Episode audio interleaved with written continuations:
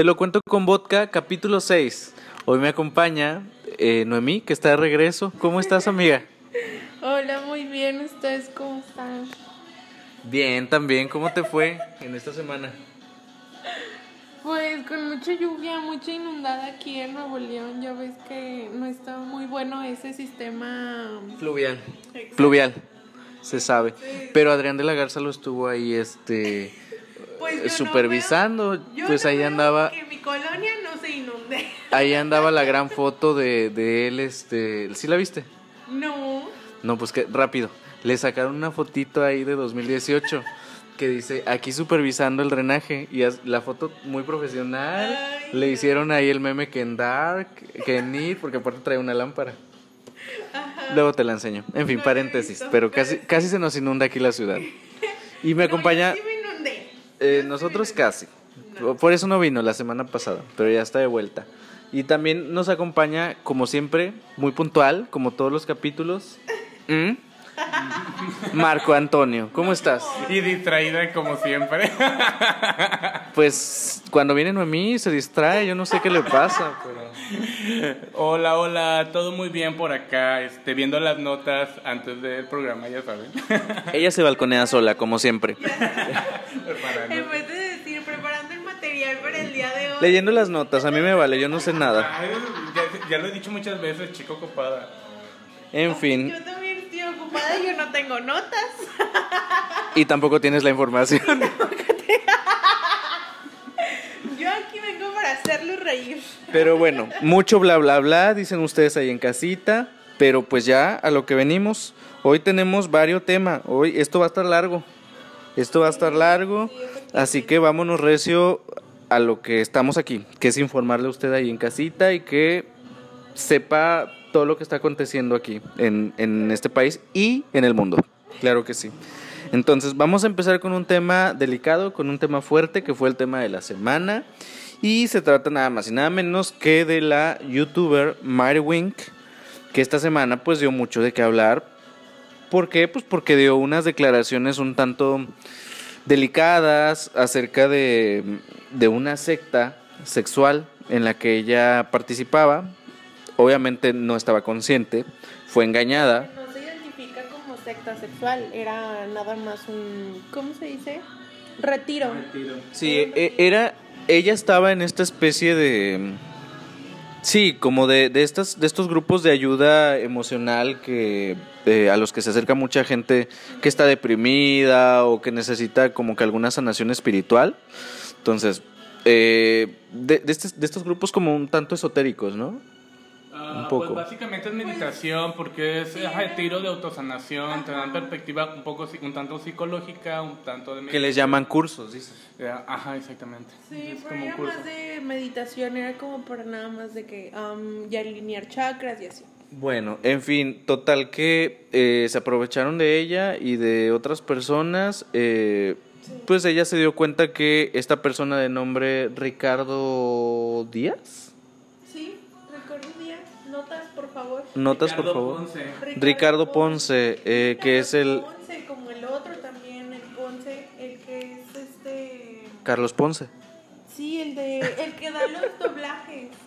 Que Mm, también No está sé. acusado de acoso, demandado. y- Fíjate, apellido maldito dices tú. Claro que sí. Pero bueno, total que este chico pues al parecer ya tiene toda una trayectoria, este da conferencias, tiene grupos de ayuda, pero pues nada, que como cualquier charlatán que se aprovecha de las personas vulnerables, eh, pues hubo ahí, digo, las personas van vulnerables de por sí y él tuvo acercamientos sexuales con varias de las personas que se acercaban a ella, a él, perdón.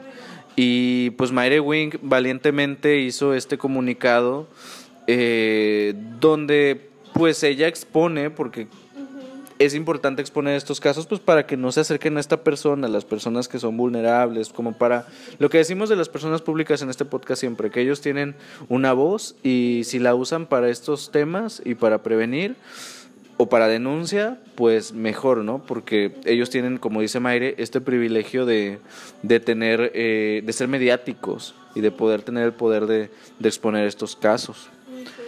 ¿Qué opinas sobre el tema, amigo? Pues es un poco, eh, pues, sensible el tema, ya que, bueno, son personas vulnerables que se acercan con una persona que les comenta, los puede ayudar, ¿no? A un lugar donde ellos van por ayuda. Entonces, están en una situación vulnerable y hay un abuso, un abuso de esa situación. Entonces, este sí es, es muy lamentable. Eh, son cosas que, que pues pasan en la actualidad, pasan en el mundo. No debe de haber más. hay más, de hecho. Este es importante identificarlos, identificarlos este, cuando tú te acercas a un lugar este, darte cuenta, ver tu entorno, eh, personas que van a ese tipo de autosanación, este, siempre estar a la expectativa de, de, lo que pueda suceder, ¿no? de lo que hay, de lo que ven en el entorno y en caso de ver una situación por el estilo, obviamente pues alejarse. ¿no? Sería básicamente eso, pero sí es un tema muy delicado. delicado. Sí, y no solamente se da en, en estos, en estos retiros, de repente se dan en... De hecho, eh, es muy parecido a lo que... A, a los ecosits. También, pero es muy parecido. Este, este tema en, en concreto se parece mucho a uno de un maestro de yoga.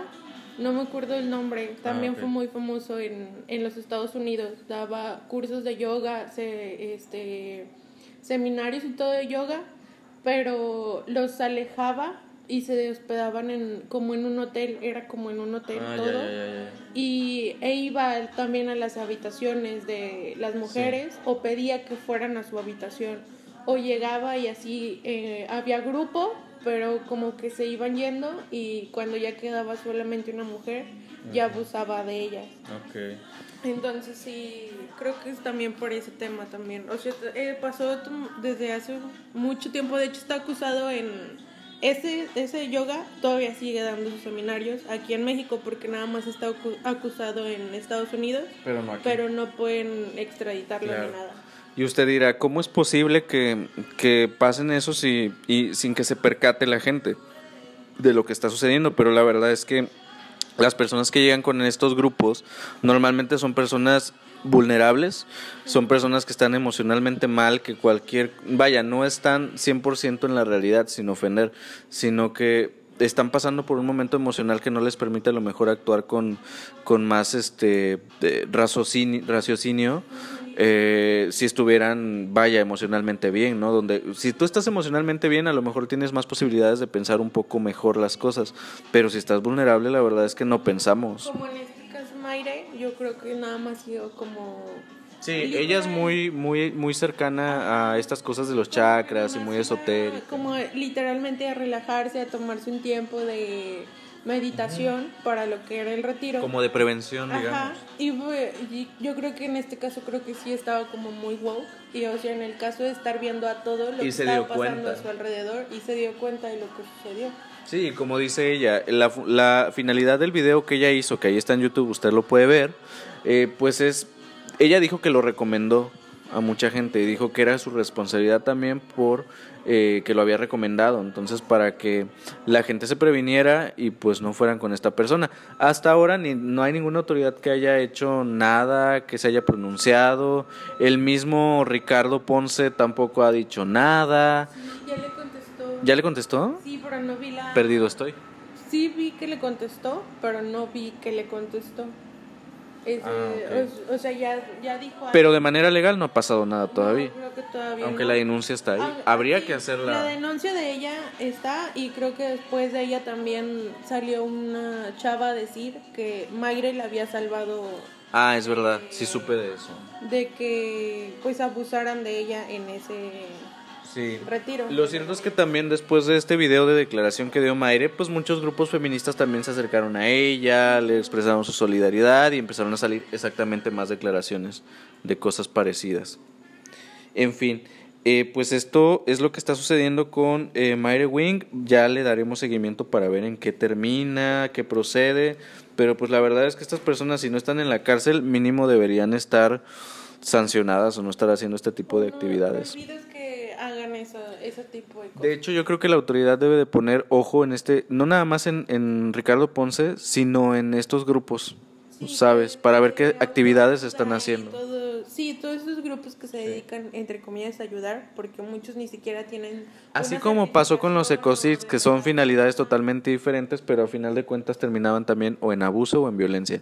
Entonces, hasta ahora que se le está poniendo un poco de atención, también con estos, eh, estas personas de grupos de ayuda, pues es- sería importante que se le pusiera ojo en, en las actividades que están haciendo.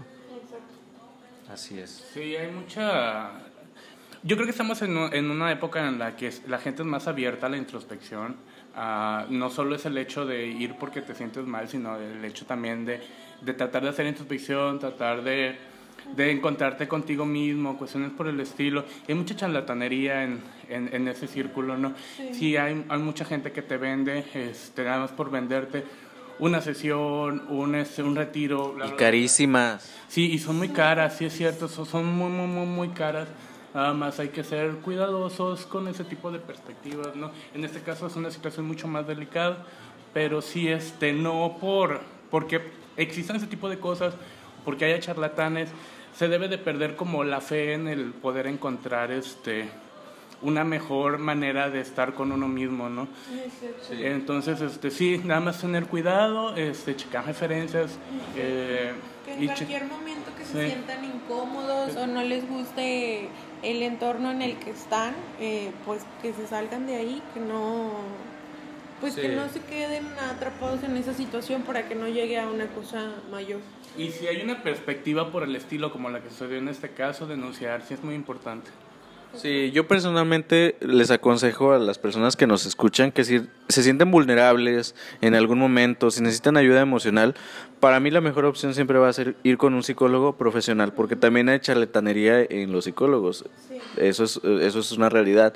Pero sí mejor tomar una referencia y no sé, eh, tomar psicoterapia o cualquier otro enfoque, pero eh, profesional. Sí, eh, ir con un psicólogo profesional, definitivamente.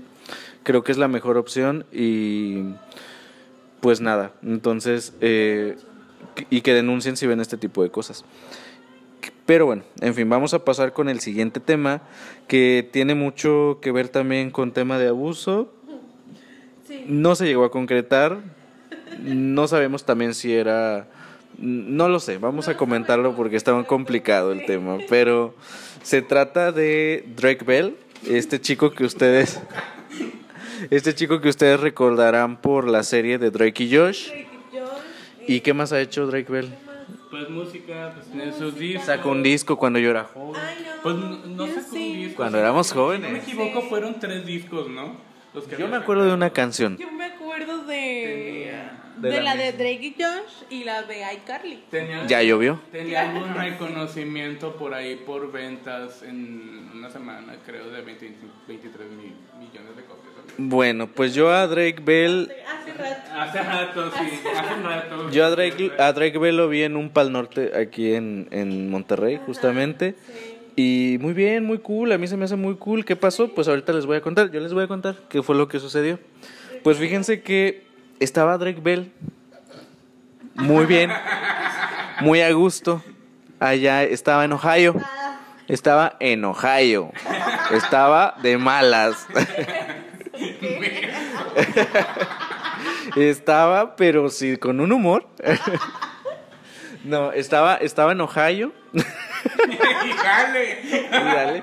No, pues se encontraba en Ohio. Mm, Bueno, se encontraba en Ohio y pues nada.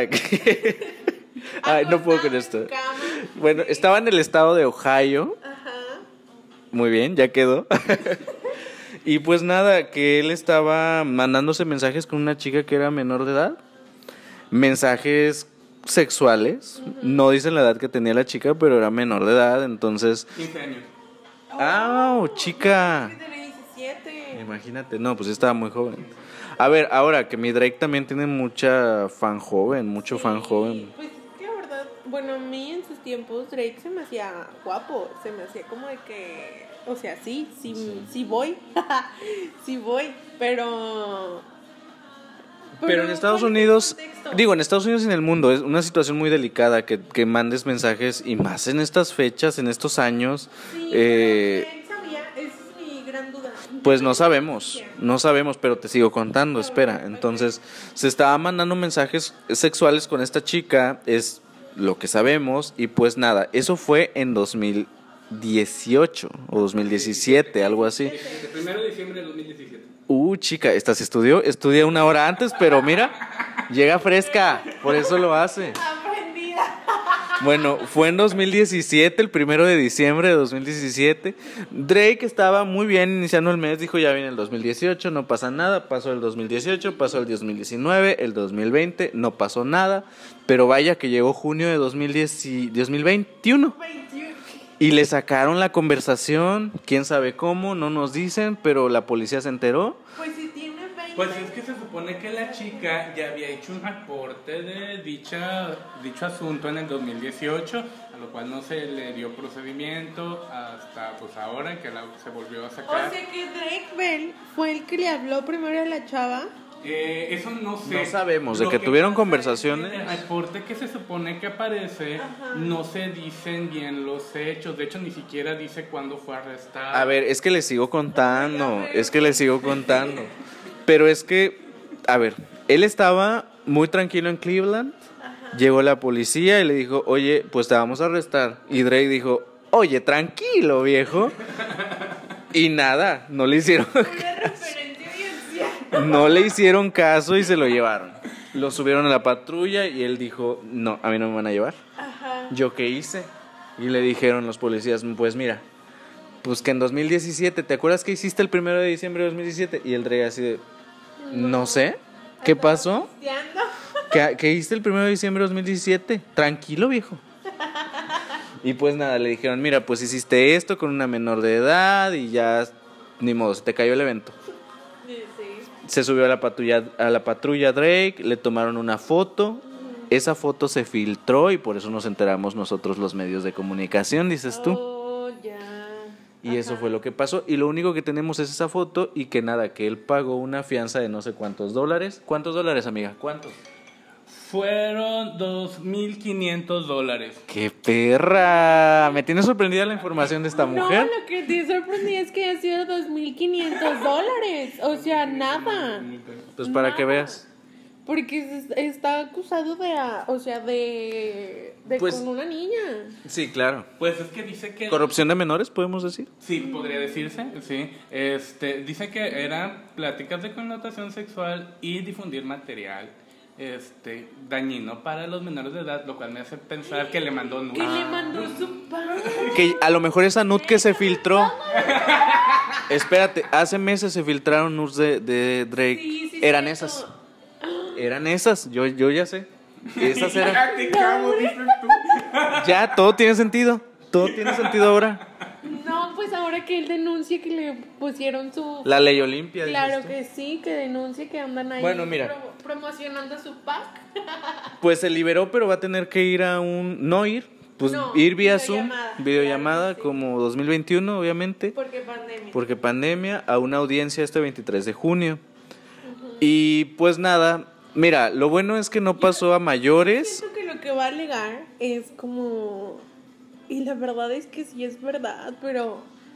No es que lo esté defendiendo, pero va a sonar como que lo estoy defendiendo. Porque... Mm, seguramente. Sí, porque la verdad es que ahorita las niñas de 15, 16, 17 años, lo siento. No, pero está muy bien que se arreglen y todo, pero es que sí parecen de más ya. edad. O sea, sí, dan el... Ya. Porque yo me quedo súper sorprendida cuando estoy en TikTok viéndolas y es de que tengo 18 y yo ya creyendo que tenían 21 o 22. Puede ser, podría ser, podría ser porque, digo, ay, es que no quiero sonar a que, ten- que somos parciales con Drake, pero es que Drake siempre ha tenido como que Y también... una imagen muy sin escándalos, ¿no? Sí, creo que también ha sido muy por ese lado de que nunca había sonado eso. Y también por el lado que a lo mejor era una fan. Les cuento un chisme. Uy, chica, esta trae recibos. Claro que sí. Bueno, I have the receipts. comentaba Melissa Lingafet, más conocida como Jimmy Ono, ex novia de Drake Bell, que cuando estaban de novios, eran dos años de novios, este, ella fue agredida por el cantante. Y actor. lo pu- y- Y actor. cantante y actor.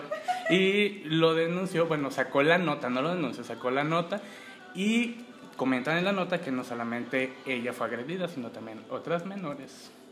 ¿Será que Drake nos está vendiendo una cara que no conocemos? Pues Nickelodeon, mamona, esto es como Disney. También Nickelodeon es como Disney, güey. De que te tienen que tener cierto Sí. perfil y de Por que eso no Miley les hizo así. Exacto, porque cualquier cosita de esto sí me lo sacaban. Y se quedó así con su. Imagen de... Con su imagen de niño Sí. bueno, de que no hacía nada, de que cool por todas partes. Pues mira, se me caen las estrellas. Sí. Cada vez más se me cae una estrella, se me cae el, el, el ídolo. Y está bien que se caigan todas esas estrellas que no deberían de estar ahí, la verdad. Pues ya veremos qué es lo que pasa con Drake, si le siguen saliendo más trapitos al sol y decimos, a ver, se me cayó aquí el ídolo otra vez, una vez más, o, o no. Pues es curioso porque pues ya tiene como que ya son dos. Van dos strikes. Ahí sobre vamos. el mismo Ajá, tema. Sobre, el mismo tema. Entonces ya, ya estoy viendo un patrón. agresión, Aparte Sí. la agresión y el mismo tema de que su exnovia lo acusó de con las menores y ahorita con otra menor, pues Sí, ahí porque ya... en ese entonces ella tenía 16 años. Estamos hablando de 2006, 2009 más o menos. Qué fuerte.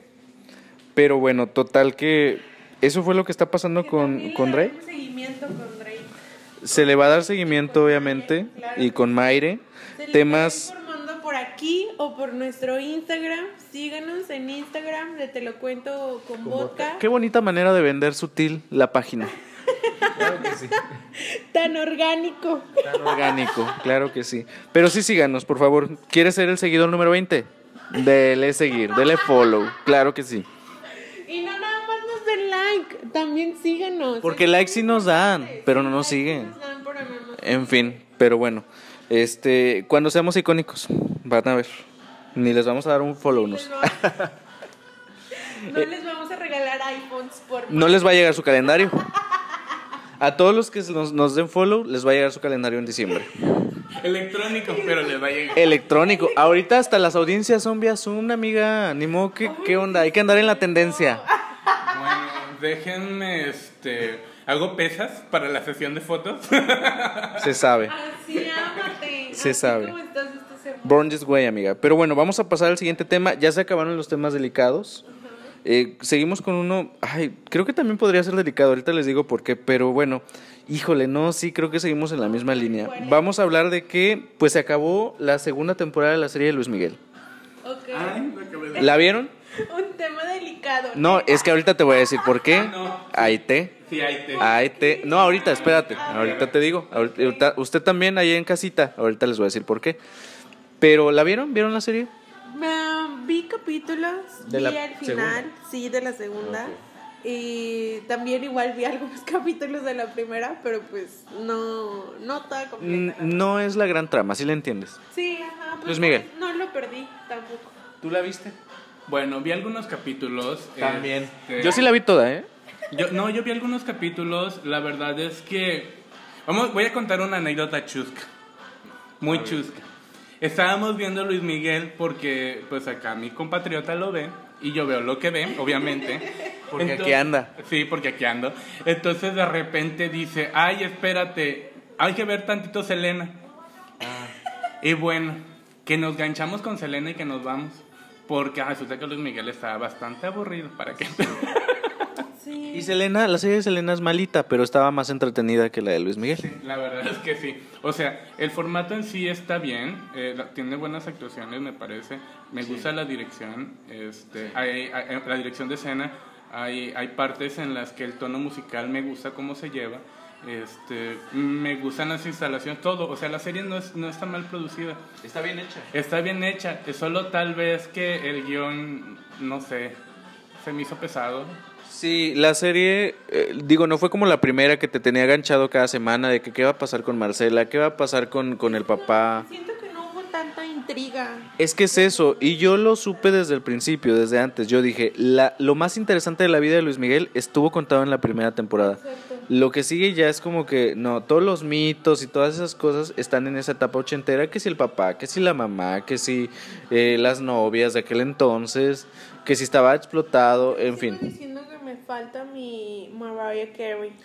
Es que es eso, qué bueno que me tocas ese tema, porque todos esperábamos ver a Mariah o a la Chule. A la chule. Y no vimos nada, no vimos nada. O sea, capítulo 2, nada. Capítulo 3, nada. Capítulo 4, nada. Dijimos, ya va a acabar y no está pasando nada interesante. Que si le robaron, que si no sé qué. Mm, ok, pero eso a nivel... dice que sí es su hija y que después dice que no es su hija. Sí, y además- se quedó así. Eso, creo que esta parte de la vida de Luis Miguel a, a nivel entretenimiento no funciona. No. La trama de Camila Sodi, forzadísima.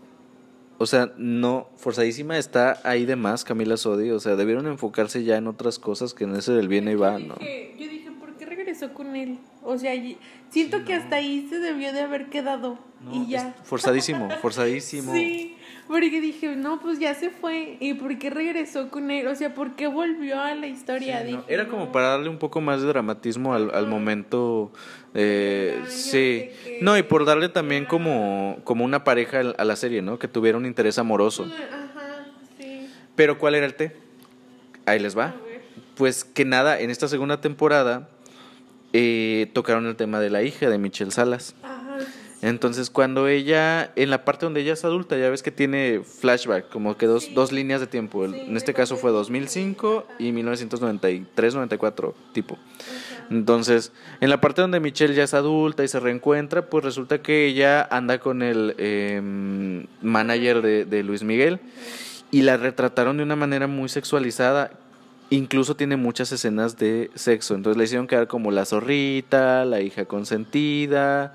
Y aparte con una imagen muy sexualizada que cuando yo la vi dije que está... Fíjate, yo lo dije antes de las declaraciones de Michelle, pero yo dije, la están retratando de una manera muy sexual y, no sé si eso sea bueno porque se supone que Luis Miguel está involucrado en el guion y todo eso. no, no, porque hasta Luis Miguel ha dicho, o sea, yo digo que sí, de que, ok. Se supone que él tenía que dar las entrevistas para el guion. Ajá, pero porque también Luis Miguel ha dicho de que, güey, para esto nada que ver. Igual que Michelle Salas, también igual dijo, güey, Bueno, para ese es nada el té. esto pasó. Ella, ella sacó, a- salió a la prensa a mostrar su inconformidad de cómo la estaban retratando en la serie. Y sí, definitivamente muy sexualizada. porque literalmente desde el primer momento en el que tienen, tiene el primer contacto con el manager, El primer coito. Ajá, no, o sea, Sí. nada más de verse, ya de, de que, güey, va a estar con este. O sea, sí. O sea, desde ese momento ya era de que ya me le están insinuando con él. Digo, se sabe que la serie incluso tiene una nota que dice antes de cada capítulo que tiene elementos de ficción y que solamente está basada. De todos modos, nosotros nos lo tomamos Muy personal. muy personal y Michelle también se lo tomó porque si no, no hubiera dicho estas declaraciones. Sí, desde, desde luego, luego que apareció ella en el primer capítulo, tanto de chiquita como de grande, en el primer capítulo que apareció, ella dijo de que para nada esto es verdad. Lo dijo en su Twitter, lo subió y dijo, bullshit. Ahora, el final, que es de lo que vamos a hablar, pues me, o sea, la verdad es que estuvo como la serie No, como completa, plana. Sí, la verdad Y no. aparte ni siquiera lo sentí como un final. Sí. Sí, porque cuando me dijiste, me mandaste el tema, te dije, ¿a poco ya se acabó? Porque no sentí que era el final. Y como dice Marco, eh, la verdad es que a nivel técnico está muy bien, las actuaciones están muy bien, Diego Boneta está espléndido como siempre, pero el guion no funciona, esta parte no funciona. No, aparte había un té ahí con el maquillaje que escuché por ahí, con, con una comentarista en particular, que pues, uno no puede dejar de verle la cara. Sí. Es que no sé, ajá. Se bronceó de más. se bronceó de más y pues por el bronceado se le cayeron las cejas, yo qué sé. En la vida real se le cayeron las cejas a Luis Miguel, yo siempre dije, ¿y dónde están las cejas si tenía antes? Sí, pues tanto bronceo producido, igual que el Donald Trump. Señora ahí en casita, no se broncee porque va a quedar como Luis Miguel.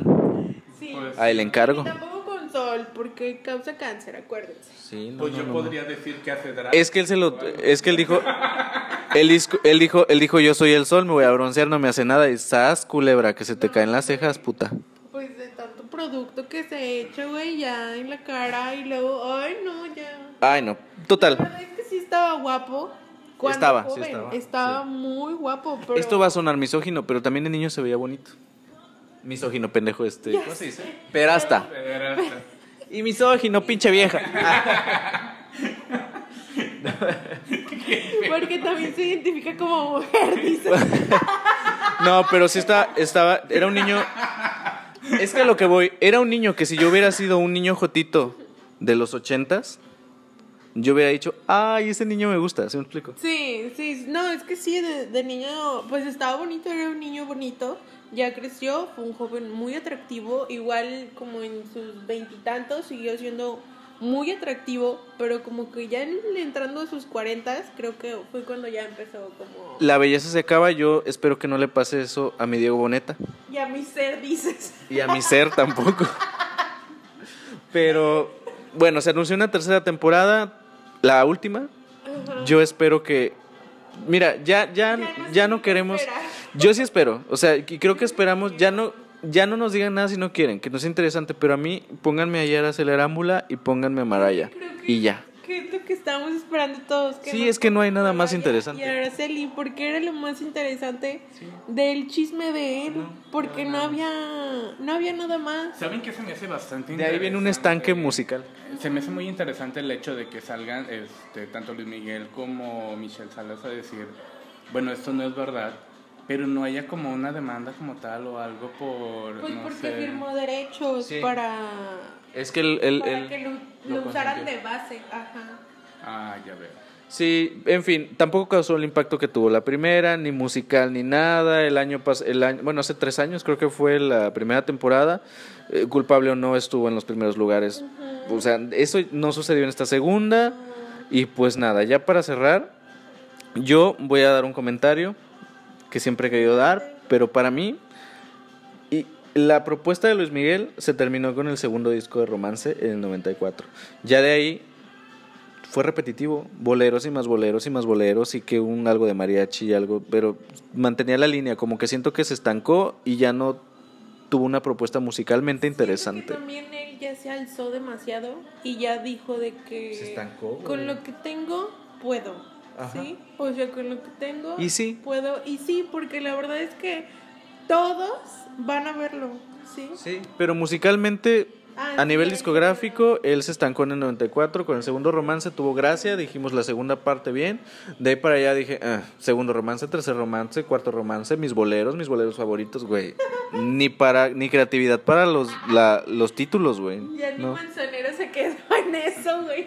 Ya sé, no, no, no, no. Pésimo. En fin, es- ahí veremos qué tal la tercera. Y pues nada, a Luis Miguel le voy a dar un me. Exacto. Así igual, nos quedamos igual. Ajá. Me. Sí, un me, y ni modo. En fin, eh, pues nada, Luis Miguel se terminó, pero algo inició. Ay, sí. Inició Drag Race España Mucho mejor. mil veces. Mil veces mejor. Inició Drag Race España, que ya veníamos hablando de esto en capítulos anteriores. Y estábamos muy emocionados con la premier y se logró finalmente y todo muy bien. Las dragas excelentes. Excelentes, todas. Todo, todo, todo, Todas, todo. que todas creo que están súper bien. Todas dan un aporte. No hay nadie que se quede atrás. O sea, no hay alguien que digas tú, esta no brilló. Desde el primer capítulo creo que todas eh, resaltaron mucho y dieron mucho también de qué hablar y se definieron en, en su estilo, en su moda, en su maquillaje, en todo. Sí, eh, para quienes no sepan, ya lo hemos dicho en capítulos anteriores, pero Drag Race España es la versión pues española del reality RuPaul's Drag Race de Estados Unidos, muy famoso, muy popular aquí entre los gays y entre los que no tampoco, pero más entre nosotros. Y si usted no ha visto Drag Race, pues vaya a darle una ojeada. Y las mujeres también, no nos hagas. Las mujeres cisgénero, dice esta vieja. En fin, eh, ¿qué te pareció, Marco, tu incursión en el drag? Pues la verdad es que bastante animado. Me gustó mucho el. Ya había dicho que me gustaba la plataforma. Este, me gusta el formato. Eh, es entretenido, a diferencia de otros shows que había tenido por la oportunidad de ver algún capítulo. Hola, la más draga. Este, pues va- podría decirse hasta cierto punto, es el formato original. Entonces, este, pues sí, me gustó mucho. La verdad es que estuvo muy divertido, muy entretenido y la verdad es que todos los particip todas las participantes este, tienen una propuesta muy interesante y esperemos, eh, yo espero mucho de show realmente, de este en particular. Sí, creo que para ser el primero, para ser el primer capítulo dejaron ellas mismas su estándar muy alto porque creo que todas están muy bien, la verdad, perfectas para el show. Creo que hicieron un casting perfecto. Sí. Dijeron, con esto, con esta Nos vamos a presentar. Y ajá, nos vamos a presentar, vamos a llevarlo con todo y les va a encantar. Y la verdad es que lo atinaron súper bien. Y así fue. Los gays de habla hispana estamos de manteles largos y en el mundo también porque los están viendo. Ya veremos el siguiente capítulo y si usted no lo sabía, estamos haciendo revisiones de cada capítulo. Ahí los pueden encontrar en, en el mismo Podcast. en el mismo podcast, en la misma cuenta. Nuestras revisiones de cada capítulo de Drag Race los estaremos comentando, así como de los siguientes shows drags. Claro Y pues ya no vamos a decir nada más. Si quieren saber más, pues vayan a ver el, Yo review. que decir, Ah, es que ya no estuvo en el review, por yo cierto. No en el review, pero esos comentarios de los jueces súper Ah. forzados. Los súper- chistes. los chistes de que las bolas. o sea, fue. o sea, Parece que grabaron todo y lo pusieron en edición, güey. Exacto, o sea, fue como que primero véanlas y después los grabamos y ahí pues, escríbanse unos chistes. Capaz que así le hace la RuPaul también, ¿eh? Sí, pero es que siento que se ve más natural porque mm, ya conocemos a Michelle y así es de, de eh, chispeante en cualquier momento, Sí. sí. O sea, es muy rápida en contestar. Sí. Y también a... Se me hace que las risas de RuPaul están pregrabadas todas. Sí, yo también siento que Son las risas del chavo del 8, güey, que ya estaban pregrabadas. Pues Sí, suena bastante Sí. grabado. No, no se puede reír igual siempre, güey. No, pero sí, sí están grabadas. Bueno, sentimos nosotros que sí están grabadas. No sabemos. A lo mejor sí se ríe así siempre. Amiga, dame tu mejor risa de RuPaul. De. ¡Ah! No. Puedo, güey.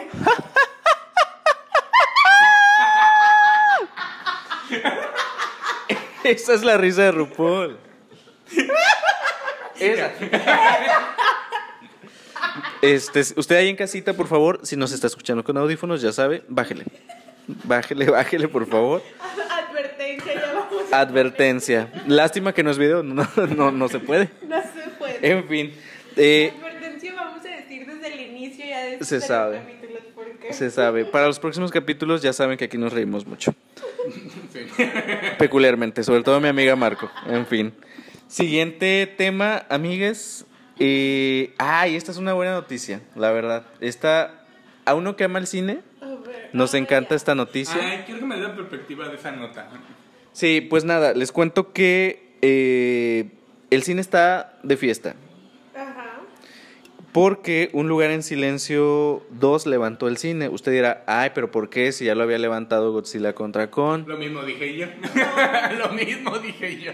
No. Sí lo levantó. A ver, contexto.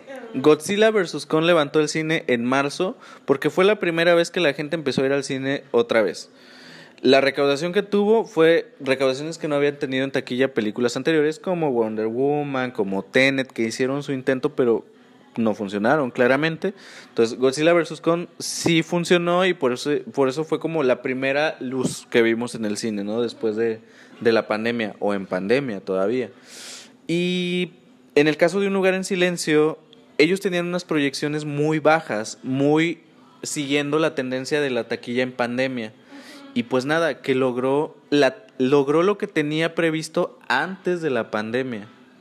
Tenía previsto 50 millones de dólares en su primer fin de semana, antes, porque ya ves que en marzo, antes del confinamiento, ya estaba anunciada. Entonces, Sí, ahorita salió y logró los números que tenía previsto antes, pre-pandemia.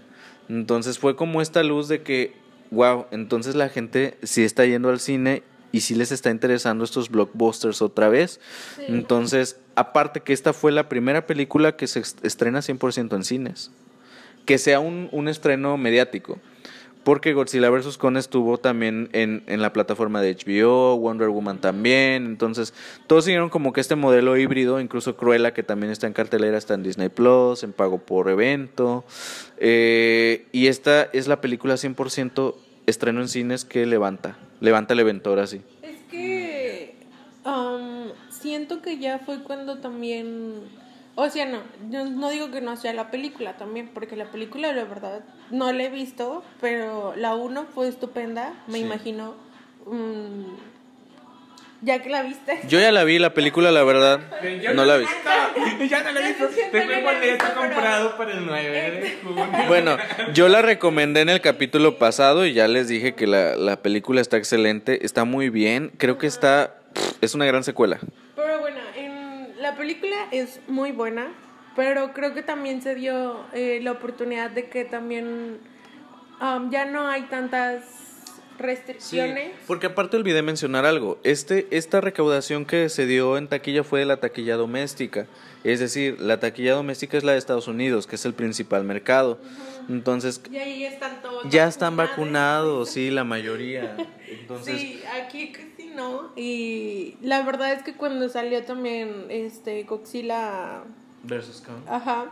Y había to- todavía muchas restricciones también en Estados Unidos. Sí. Y ahorita es de que, pues ya no, ya todos están viendo, ya también hay festivales también al aire libre. O sea, ya hay como que, bueno, en Estados Unidos ya tienen más libertad de salir. Bueno, tuvo un preestreno también en algunos países como en México y con eso recaudó en total en su primer fin de semana casi 70 millones de dólares. Se estima que va a llegar a los 200, 300, que la recaudación de la primera parte es de 350 millones. Entonces, ahorita con estas con estos números parece que las proyecciones ya son como de, de tiempos prepandemia. Súper bien. Porque así da la oportunidad de que otras productoras y también otras películas, ya sea Marvel o Y fíjate, sean, y fíjate, ya las saquen las películas en el cine, porque la verdad es que Sí. lo que nos gusta, bueno, a nosotros de aquí Sí. es ir al cine. Y a mucha gente. Y en contraste a lo que estamos diciendo, precisamente se estrenó Cruella también. Y Cruella, ¿qué es lo que está pasando? Que se está hablando mucho de la película, pero estaba viendo que los números de Cruella en el cine son muy bajos, son de menos de 30 millones. ¿Por qué? Porque tiene este modelo híbrido que también está en, en Disney Plus, en que aparte la tienes que pagar, es, es video on demand. Entonces tienes que pagarlo. Eh, aparte de tu suscripción. Entonces, ¿qué es lo que está pasando? Que la película la están pirateando. Exacto. Sí, porque ahí es muy fácil, literalmente es muy fácil de que la pones en la Ya tele. está, o sea, si se en estrena, la hora ya está. computadora, Se graba, se graba pantalla y vámonos, se sube.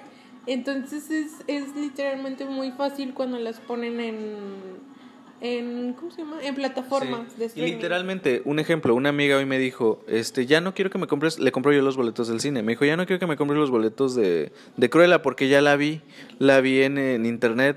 Ah. ¿Sabes? Ahí está un ejemplo. Dice, no, pues ahora cómprame mejor para el conjuro. Ve, o sea, es, es este tipo de que creo que Disney y estas plataformas se están poniendo el pie solos y porque le- y porque les perdieron la fe al cine, pero ya nos demostró esta película, Un lugar en silencio, que la gente todavía estamos interesados en el no cine. es que se haya perdido fe, sino que en las películas... Negocios. Exacto. Tenían que Tenían que sacar dinero, tenían que sacar dinero, bueno, recaudar tan siquiera lo que invirtieron en esas películas, porque si no, pues ya no nos van a dar más películas, dices Pues básicamente tú. estamos hablando como de miedo, ¿no? El miedo de que tal vez no te funcione en cine y tal vez sí te funcione en la plataforma. Pero Entonces si la pongo en las dos. ganas. Bueno, es lo que te enseñó Un lugar en silencio 2, que es precisamente lo que se está viendo. A ver, ahora, se los firmo. Guarden este podcast. Pero la película que va a levantar el evento en el cine la vamos a ver dentro de un mes, que es Black Widow. Sí, Si no es que Rápidos y Furiosos también. ¿eh? Ah, Rápidos y Furiosos también tiene un gran fandom, igual que Marvel y todas las películas. Esas dos películas yo creo que van a ser las que de plano van a decir, De hecho, Regresamos. ah, de hecho, te dije, ¿cuándo fue? Cuando fuimos, bueno, la semana pasada que fuimos al cine a ver Cruella, este, vi que también ya estaba anunciada la de Fast and Furi- Furious. Y le dije a mi hermano y mi hermano que me ya es Furious 9. Ya, cómprame los boletos, yo quiero ir contigo, invítame. Y yo de que, ok, no sé cuándo va a salir, pero ya estamos. Pues qué bueno. Y Un lugar en silencio pues ya pasó a la historia, obviamente como Godz- Godzilla también en, en su momento. Y pues nada, estamos muy emocionados porque ya va a haber estrenos como antes. Esperemos que los semáforos, por lo menos en nuestro país, sigan igual. Las palomitas de cheddar. Yo también. Ah, Ella no ha ido.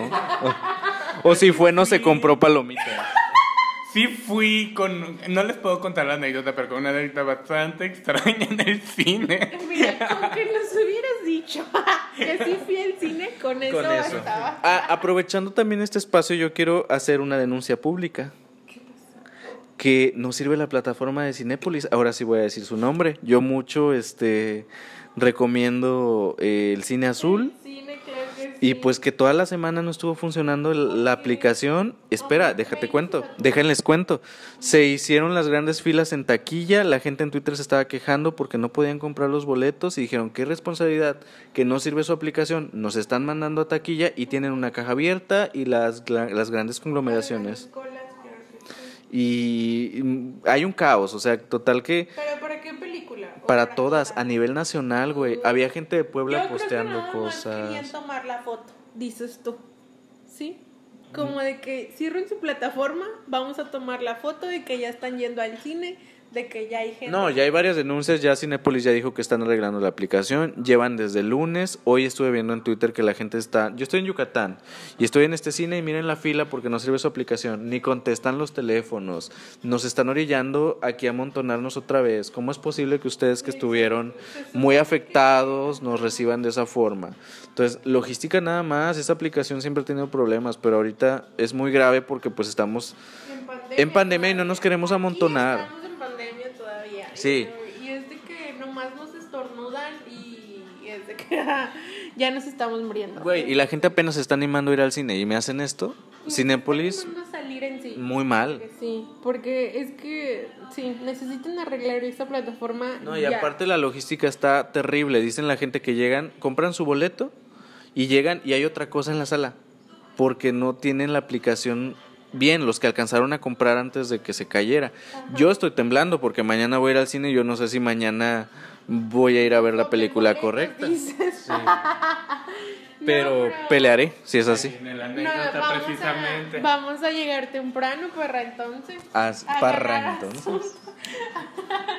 para ganar asientos, dices. Claro que Sí, yo estoy con el temor de que esos asientos que compramos por internet para un lugar en silencio 2 no sean mis asientos, dices tú. Pues ya veremos, pero ojo ahí, Cinépolis. Y pues nada, vaya al cine usted. Si no quiere ir a Cinépolis, vaya al que sea, pero vaya y apoye al cine. El otro, el rojo.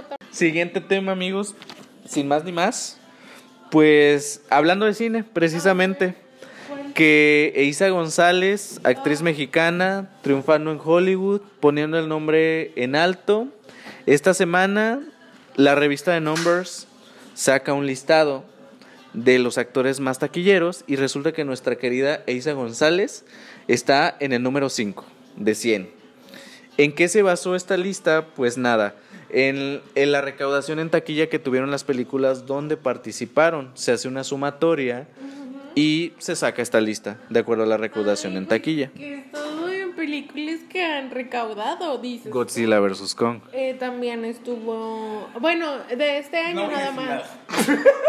De hecho, Isa está en esta lista con tres películas, que es precisamente Godzilla vs. Kong y otras dos que desconozco totalmente, cuyos títulos ahí están en la nota. Sí sé qué películas ha estado, o sea, pero no sé si se están contadas de, es- de o sea, de este año en las que estuvo o también películas anteriores. Están, co- están tres películas de ella, las que están contabilizadas. Era de Baby. Una No, es- no, no, no, no. No. No, son películas de, de este año. Ah, Son tres, entre ellas eh, Godzilla vs. Kong, que es la más famosa. Pero entonces, haciendo estas... ellos Es que mira, la lista lo que hace es sacar un listado de las listas de, de este año. Hacen una sumatoria. Y ya se estrenó Fast and Furious. ¿Ella no sale en esa? Sale en esa, yo no sé si también la contabilizaron, está en China ya el estreno y recaudó 200 millones. Ya se estrenó y ya recaudó. Bueno, pues ella está arriba de nombres como Margot Robbie, Brie Larson y está por debajo de Samuel L. Jackson. Solamente me queda Bloodshot y descuida, yo te cuido. Bueno, pues ahí está Ah, sí, cierto. Me encantó en Descuida, no te cuido, ¿eh? ¿No la han visto? Véala. Muy buena película, ¿eh? Te atrapa. Pues bueno, ya ves, tiene bastante lógica lo que están haciendo, lo están que estas listas siempre las sacan. Hubo un momento donde, donde Matt Damon fue el más taquillero de Hollywood, ¿por qué? Por la película de Avatar. Entonces, no es nuevo. eh, estos listados siempre son así, eh, en base a las recaudaciones en, en taquilla de las películas donde participan, sacan a la actriz o el actor Ahora más taquillero. porque dije, ¿por qué?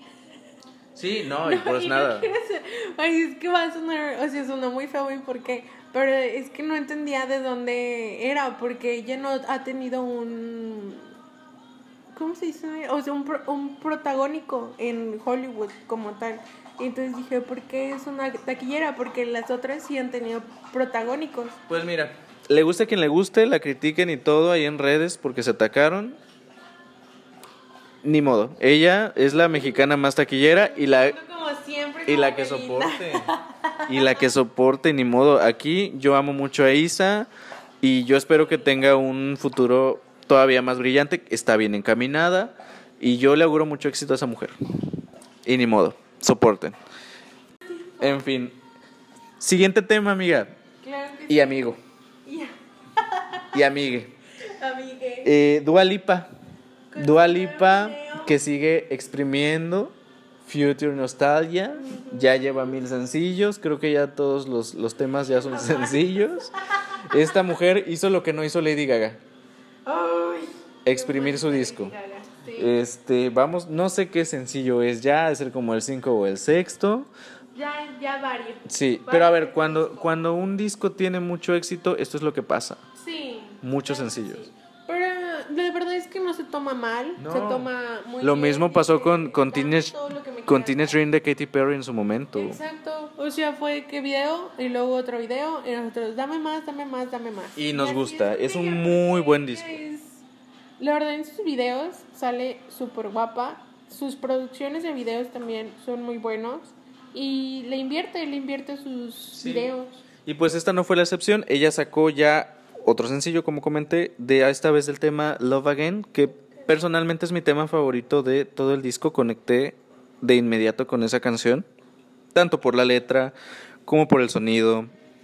Y pues nada, yo ya se me había olvidado. Yo, yo pensé que ya la mujer había abandonado el proyecto ni nada. Y me, me sorprende el día de, de ayer, viernes, con el estreno de Love Again. Y pues nada, ella salió muy vaquera, muy country, muy Madonna Don't Tell Me, muy Ana Bárbara Te Atraparé Bandido, muy Alicia Villarreal Mi Príncipe, este, dándolo todo. Muy psíquica, porque vimos ahí el poder de la fuerza de Star Wars con el sombrero, muy levitando, muy guapa. Muy copiándole, como dijiste, a. Muy video de banda más. Sí, cierto. Copiándole en el primer episodio que dijiste de. Le copió a Drag Race España, el toro mecánico, claro que sí. Ella se fue. Pero muy bien. La verdad es que el video muy, muy padre, muy, muy buena fotografía, la verdad. Eh, muy sencillo, pero muy bonito. La canción es muy buena. No sé qué respuesta vaya a tener en las listas. Siempre un quinto sexto sencillo ya es como ya lo último, ya no figura tanto en listas. Pero muy bien. Se agradece. Es un fan service, casi, casi, yo creo.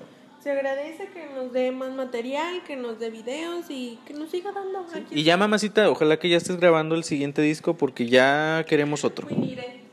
Ella dijo, yo voy a aprovechar mi momento, yo no sé si al rato voy a pasar la Katy Perry, precisamente, que tú, tengo un Teenage Dream y después voy a tener un Witness. Igual que Ariana Grande, o sea, literalmente, porque Ariana Grande fue de disco tras disco tras disco Sí. tras disco y ahorita ya se tomó sus cinco segundos y ahorita ella tiene oportunidad, porque Sí. no, creo que, ah, creo que es ella y Miley las que están como en popularidad, ajá. En cuestión de pop, porque aparte son las únicas que se han mantenido en el en salvar el pop, ¿sabes? En, en no incursionar en el reggaetón, que no tiene nada de malo, pero son las que han sido fiel al pop, que es lo que muchos Pero gays mi- necesitamos. Mi dúa también ya entró.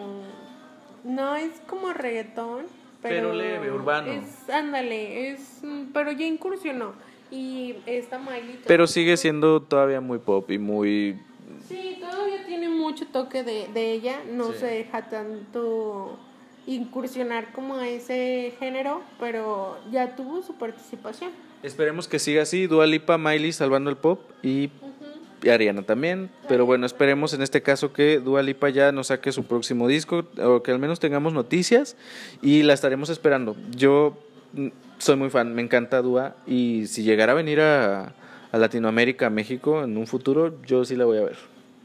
Sí, también me gustaría verla, fíjate. Me gustaría verla mucho en un, en un concierto. Igual a ella y a Miley. A Miley mucho más, Sí. pero sí. Pues ya iremos. ¿A ti qué te pareció Dua Lipa? Dua Lipa y el video. Muchos nos cuestionamos el, el que tenía que ver este el rodeo con la canción si los ritmos no son muy country ni la letra va como con el estilo del rodeo entonces de repente viendo el video me quedé no pues quiero pensar que ella agarró y dijo el amor es como un rodeo te montas al toro y das todo lo que tienes arriba no entonces es, es eso lo que yo vi en el video no y, y, está muy padre si lo conceptualizó así, pues la verdad. Ni, y, y Dualipa así de, sí. Qué genio soy. pues buscándole coherencia al video, pues sería como que la única idea que se me viene a la mente, que, contra, que, que, que en realidad encaje en, en, el concepto del video, porque en realidad, como comento, los sonidos no son country, no, este, no. la letra no va, no, o no hay ningún indicio a, hace referencia a a lo a que se está viendo en el video, sí. A nada. A sí. nada, entonces. Sí, no es como Don't Tell Me de Madonna, que por ejemplo, sí tenía guitarra, sí tenía cuerdas, sí tenía un, una base. Country, sí tenía sí. Un y que de hecho comparamos el video con. Porque nos recordó un poco ese tono, ¿no? Pero Madonna sí tenía esos tonos, ¿no? Sí, incluso era, era la temática del disco en aquel entonces. Sí, entonces este, quiero pensar que fue esto, y si es así, pues la verdad es que quedó muy bien. Me gustó mucho el concepto, me gustó mucho la idea. Y me gustó mucho el video, está muy, visualmente es muy padre. Es muy padre. Pues te queremos, Dualipa. Besos hasta donde estés. Sé que nos estás escuchando. Sé que nos estás escuchando. Y pues te mandamos besos, comadre. Aquí andamos. Recomendaciones de esta semana, amiga. ¿Traes recomendaciones? Sí, traigo un final también de... Cuéntanos de una vez. De un anime. ¿Sí es un anime? Sí, es, un anime. anime. Sí, ¿verdad? Sí es anime. ¡Uh, le Pero el final, pero... No sabe ni lo que ve. Pero no es el final. Es el final de una etapa, digámoslo así. ¿De qué estamos hablando? Dices? Sí, estamos hablando de Sailor Moon Crystal. Porque... Eternal. Eternal. No, es la de Crystal.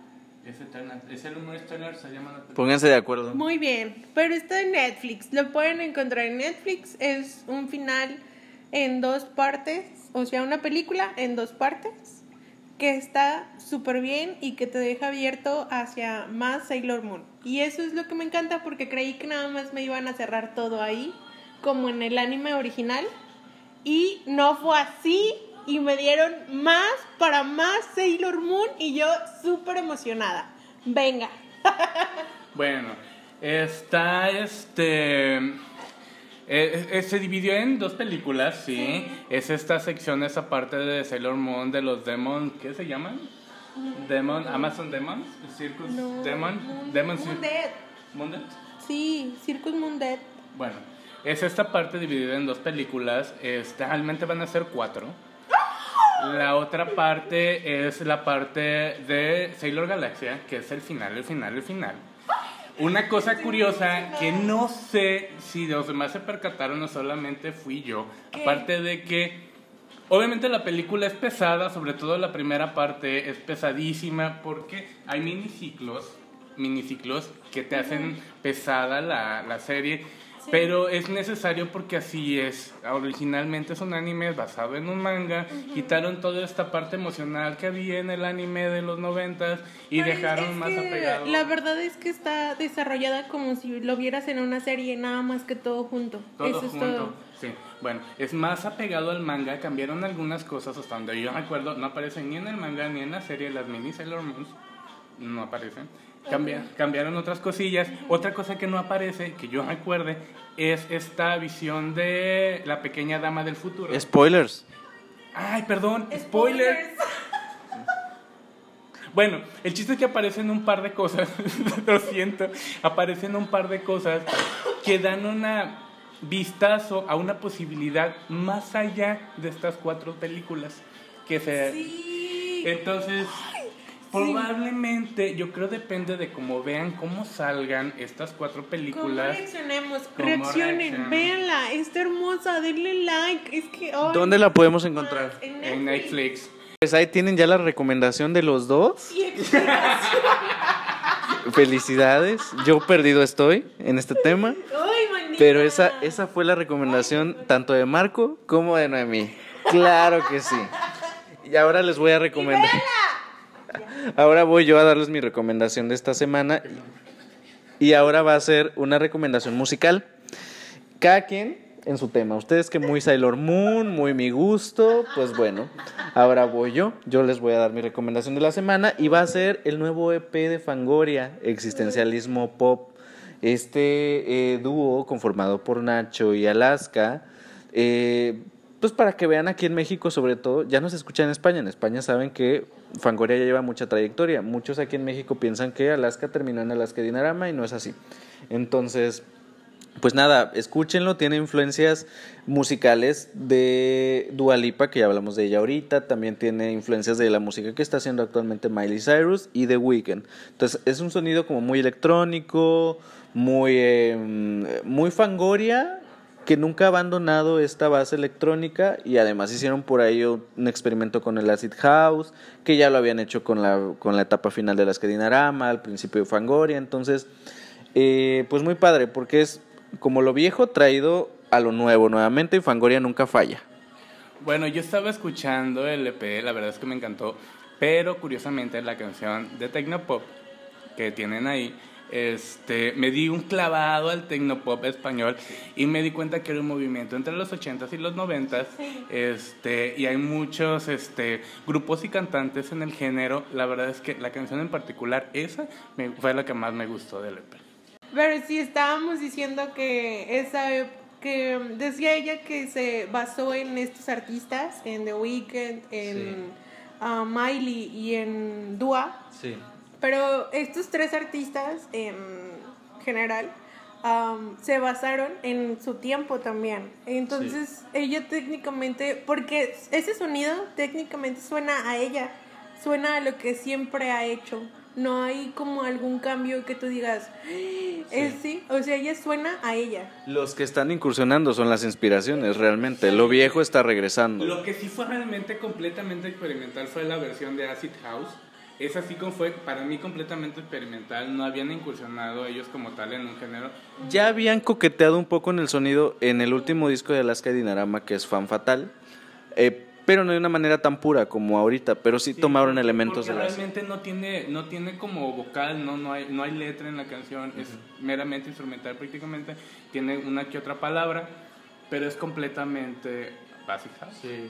Pues bueno, esta es la recomendación mía de la semana, que es existencialismo pop. Y también pues ya que estamos hablando del acid house, escuchen el último disco de las que Dinarama Fanfat y se darán cuenta que el acid house ya, ya lo habían tomado y yo creo que el Acid House va a regresar en algún momento. Alguna, algún artista internacional como Dua Lipa que agarró la música disco va a agarrar el Acid House. Guarden otra vez este podcast, van a ver, el Acid House va a regresar en unos años. Héctor Vidente habla... Héctor Pitoniza como siempre. Sí, la verdad es que van a regresar este, esos sonidos porque ya no hay de dónde.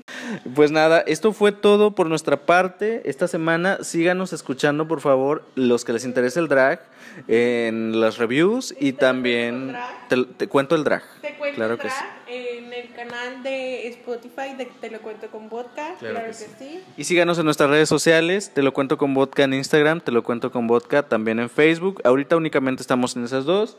Estamos queriendo seguidores, recomiéndenos, recomienden el podcast. Denos like y los que les den like están obligados a seguirnos en Instagram, por favor. Por favor. Queremos hacernos famosas. De, recomiéndennos, por favor. Háganos caso. Se los vamos a agradecer. El calendario en diciembre, ya saben. Digital. En fin, esto ha sido todo. Nos vemos la siguiente semana a la hora que usted guste escucharnos. Claro que, sí. que sí. Y pues aquí andamos. Adiós, amigos. Despídanse. Bye. Chao, Maritza. Adiós, Mari. Bye.